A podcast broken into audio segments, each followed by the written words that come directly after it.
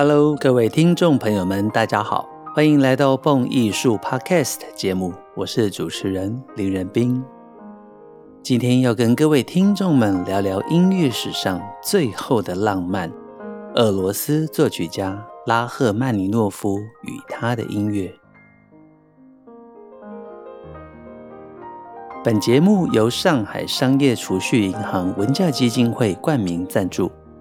文教基金会成立于一九九零年，当年由上海商业储蓄银行捐助成立。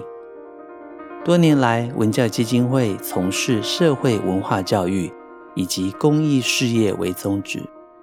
以文化灌溉人群，用爱心温暖社会，共创美好人生。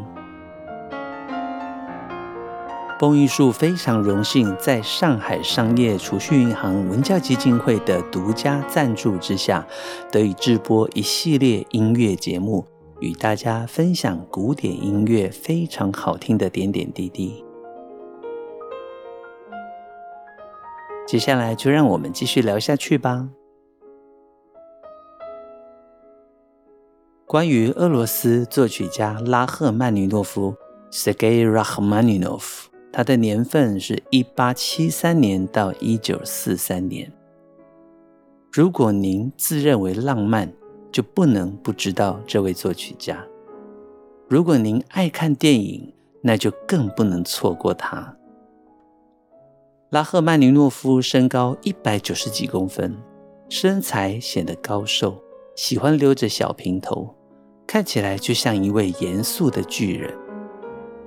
最特别的就是他的手掌非常的大，可以弹奏钢琴十二度的音程。平常我们说八度音嘛，八度就是哆来咪发嗦拉西哆。许多人的手掌张开来，其实也都有机会可以弹到九度，就是哆来咪发嗦拉西哆瑞。所以，像是如果有学过钢琴的话，您就会知道我在说什么。那像我自己来讲的话，我手掌张开来可以弹到十度，大概就是哆到咪。但是您知道吗？十二度的音程根本就是 NBA 选手那种单手哈，轻轻松松抓住篮球，而且可以飞跃灌篮，非常稳定的那种超级大手。差别是 NBA 的选手不弹钢琴啊。因此，拉赫曼尼诺夫这位号称有俄国大熊的钢琴家跟作曲家，可以说是音乐史上非常奇特的存在。他的音乐非常的浪漫，但是他的技巧非常的深厚，特别是他的手非常的大，因此他所创作的钢琴演奏曲或者是协奏曲，通常都会被誉为非常非常的困难，尤其是他的第三号钢琴协奏曲以及第二号。接下来我们简单的聊一聊拉赫曼尼诺夫的成长背景。身兼作曲家、钢琴家与指挥家的他，可以说是集所有的音乐才华为一身，被公认是全方位的音乐家。早年他的学习，我们先归类第一个时期，大概是一八七三年到一八九二年。一八七三年是他出生的年份，四月二号，他出生于苏联的奥尼格 （Oneg） 庄园。这个奥内格庄园呢，位于俄罗斯的北方，靠近古老的诺夫哥罗德这个地方的乡村。从四岁开始，母亲便教导他弹钢琴，因此拉赫曼尼诺夫从小就展露了对音乐的爱好以及天赋。六岁的时候，父母亲聘请圣彼得堡音乐院刚毕业的年轻教师安娜奥纳兹卡娅来教他弹琴。一八八二年，拉赫曼尼诺夫一家搬到圣彼得堡之后，在他们音乐教师安娜的推荐之下，拉赫曼尼诺夫获得圣彼得堡音乐院的奖学金，得以进入音乐院就读。但是从小父母亲的离异对他影响非常大，因此除了钢琴课程之外，其他的项目他几乎都放牛吃草，甚至逃学。以至于他在音乐院的学习步伐相当的缓慢，成绩表现得不甚理想，甚至差一点被退学。拉赫曼尼诺夫的外婆为了鼓励他，于是，在靠近诺夫哥罗德的旁边，叫做波里佛苏这个地方，买下了一座小农庄。拉赫曼尼诺夫经常陪着祖母到东正教的教堂做礼拜，唱诗班的歌声跟教堂的钟声，在他的脑海里留下了深刻的印象，并且度过许多童年的愉快时光。后来，拉赫曼尼诺夫在表哥西洛蒂的建议之下呢，进入莫斯科音乐院就读，转拜另外一位名师尼可拉茨威雷夫学习。尼克拉茨威雷夫的年份是一八三二年到一八九三年。这位茨威雷夫老师在莫斯科是出了名严格的老师，据说许多达官贵族的富家子弟们。愿意付出大笔的学费，就是希望进入他的门下，以致其实老师的收入不菲。但是当茨威雷夫收到有天分的学生时候，他却不收取任何的费用，只是学生必须遵从他的指令跟要求的作息。拉赫曼尼诺夫被茨威雷夫相中了，在这样子的环境以及严师高度要求之下。建立起他一辈子的杰出音乐能力，也克服了懒惰的陋习，慢慢养成对于音乐的良好品味。茨威雷夫认为，学习音乐就是应该从欣赏音乐的品味开始建立起，因此他反而不会一开始就要求学生学习乐理跟和声，而是大量的欣赏音乐会跟歌剧。同时，茨威雷夫也会安排知名的钢琴家跟学生弹奏四手联弹，并且经常在聚会的时候让学生上场演奏，接受其他音乐家的评论。但是这一段师生关系呢，却在拉赫曼尼诺夫逐渐的将注意力转在作曲之后呢，正式引爆冲突。拉赫曼尼诺夫发现自己对于作曲有极大的兴趣。尤其是他将柴可夫斯基的交响曲《曼弗雷德》改编成钢琴的二重奏之后，也得到柴可夫斯基本人极高的赞美，更加燃起了拉赫曼尼诺夫想成为作曲家的梦想。想专心作曲的拉赫曼尼诺夫希望有一间能够专属于自己的琴房，但是他专制的老师茨威雷夫却认为。有钢琴天赋的人不应该将才能浪费在创作上。加上当时可能年轻气盛的拉赫曼尼诺夫在沟通用词上不够尊重老师，因此两人的师生关系正式决裂。拉赫曼尼诺夫在音乐院的钢琴指导教授因此更换为同样在音乐院任教的表哥西洛蒂。到了拉赫曼尼诺夫在音乐院的最后一年，因为西洛蒂跟校长失和而离职。但是拉赫曼尼诺夫因为不想再次更换老师，重新去适应一个新的老师，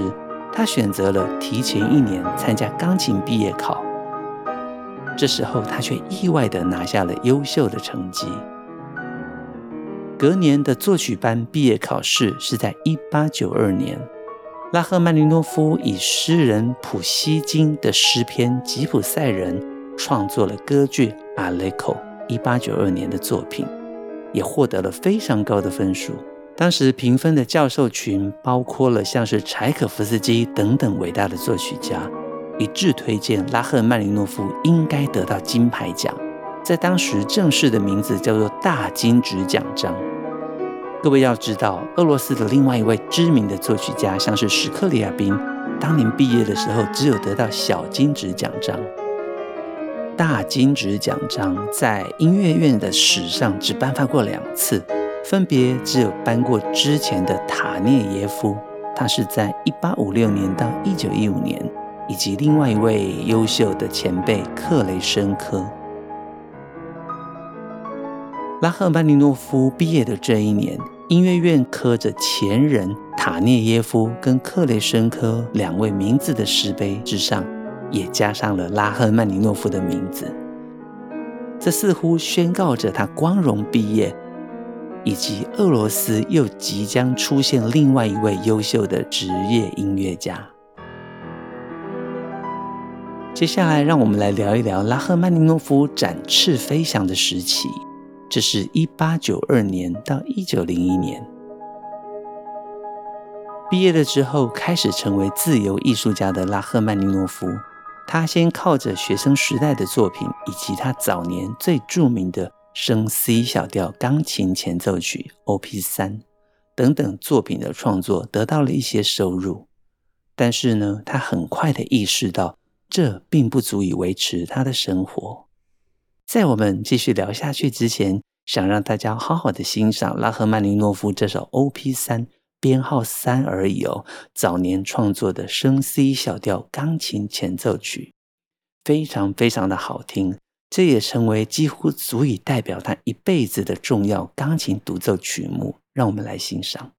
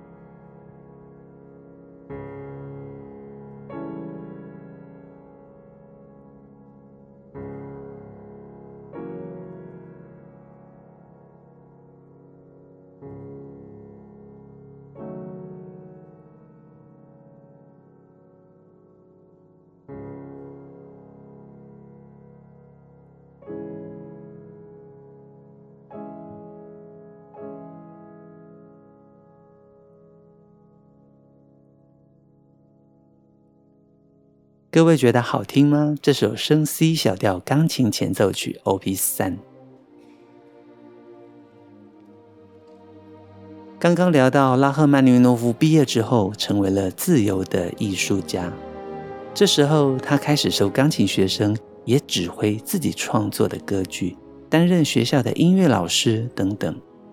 但是，这对于他创作的速度影响不小，无疑是雪上加霜。不过，值得庆幸的是，他在离开学校之后，仍然受到许多大师前辈的鼓舞跟协助，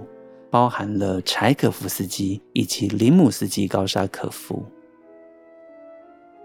到了一八九三年，两位影响他最深的老师茨威雷夫以及柴可夫斯基两人相继过世，使得拉赫曼尼诺夫失去了精神的依靠。一八九五年，他开始了第一号交响曲的创作。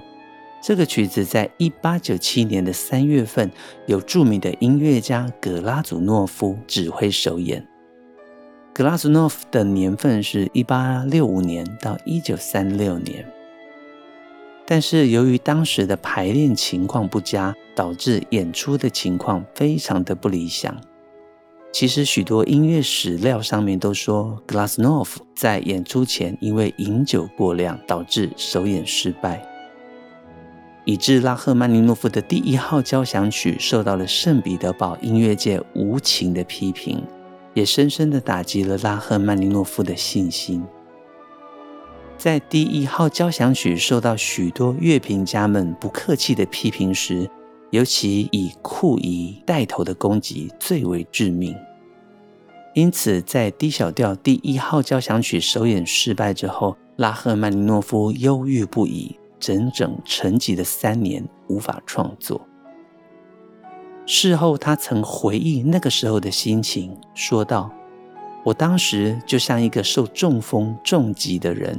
已经好久不知道如何使唤我的头脑跟双手。”这个是拉赫曼尼诺夫在遭遇他第一号交响曲严重失败挫折的时候所说的回忆。长达三年的时间，拉赫曼尼诺夫不再提笔创作。就在他生活逐渐面临困难之际，救星出现了——亿万富翁马农托夫。马农托夫的年份是一八四一年到一九一八年。他提供了拉赫曼尼诺夫歌剧院的指挥这个职位，也恰巧开启了拉赫曼尼诺夫的第三项职业专长——指挥家。其中最值得注意的一点就是，他同时也认识了俄罗斯当代的伟大男低音夏里亚宾。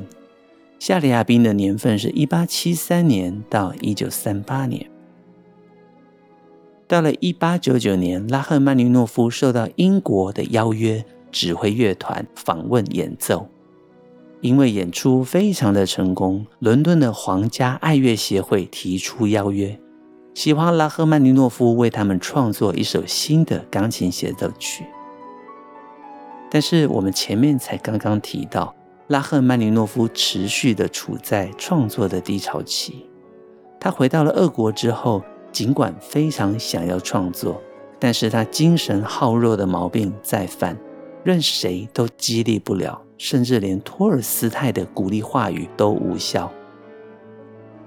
后来经过朋友们再三鼓吹，在众人的鼓励之下，拉赫曼尼诺夫接受了精神科的医师达尔医生 （Dr. Nikolai Dahl）。达尔医生的年份是一八六零年到一九三九年。达尔医生为拉赫曼尼诺夫进行了催眠治疗。当他知道拉赫曼尼诺夫即将写作一首全新的钢琴协奏曲之后，便开始以催眠疗法不断地暗示他将会顺利完成这首乐曲，而且这首乐曲的评价会非常非常的高。经过催眠治疗之后，拉赫曼尼诺夫逐渐地恢复自信，终于在隔年。一九零一年，跨出了第一步，成功完成了创作。这可能是音乐史上有史以来第一次心理治疗跟音乐的结合哦。事后，拉赫曼尼诺夫对于这一段达尔医师给他的疗程表示：“虽然它听起来不可思议，但是这段疗程真的帮助了我。在夏天开始的时候，我开始能够再次创作了，而且灵感大量的涌出，新的音乐想法开始在我心中激荡。这对于我全新的协奏曲来说已经足够。后来他先完成的就是第二号钢琴协奏曲的第二与第三乐章。拉赫曼尼诺夫本人更担任了协奏曲的首演独奏钢琴家，成功的在一九零零年十二月二号在莫斯科公开上演，并且获得了各界热烈的欢迎。等到后来再把第一乐章完成之后，一九零一年，拉赫曼尼诺夫再次担任独奏家，在一九零一年的十一月九日演出第二号钢琴协奏曲的完整三乐章。为了表达感激之意，拉赫曼尼诺夫也将第二号钢琴协奏曲献给了达尔博士。因此，他的第二号钢琴协奏曲越来越成功。之后，到了一九零四年的时候，第二号钢琴协奏曲让拉赫曼尼诺夫得到了俄罗斯的作曲大奖——葛令卡奖，奖金有五百卢布。这更是继催眠疗法成功之后，拉赫曼尼诺夫得以走出他的忧郁，迈向成功的第二步。尤其第二号钢琴协奏曲的成功创作，更是拉赫曼尼诺夫在个人创作历程上重要的里程碑。接下来，想让大家欣赏一首好听的音乐——拉赫曼尼诺夫的艺术歌曲《紫丁香》，由他改编成为钢琴的独奏版本，OP 二十一，NO 五。紫丁香花在俄罗斯的民间花语里面代表着追求幸福。传说中，如果在紫丁花丛里找到了五个花瓣的紫色小花，意思就是即将代表发生幸运的事情。我们即将欣赏的版本是我们台湾旅美的著名钢琴演奏家胡静云的演奏。静云是现在活跃于国际之间的钢琴演奏家，他曾经在鲁宾斯坦国际钢琴大赛得到最高奖——最具观众人员奖，更是美国费城 PYPA 青年钢琴家音乐节的艺术总监。费城天普大学的钢琴教授，台北云想国际音乐节艺术总监等等，国际间评论他为众所期待的巨星风采、音乐性、力道以及舞台魅力十足。耶路撒冷邮报更曾经说他力道、色彩、技巧具足，不可错过。我个人跟静云非常的熟识。尤其对他高超的演奏技巧，以及温暖的音乐性，还有最重要的是他非常可爱的个性，深深的着迷不已。我想接下来就让我们欣赏这首代表着春天、代表着五月，拉赫曼尼诺夫自己改编的艺术歌曲《紫丁香花》的钢琴演奏版本，我们一起欣赏。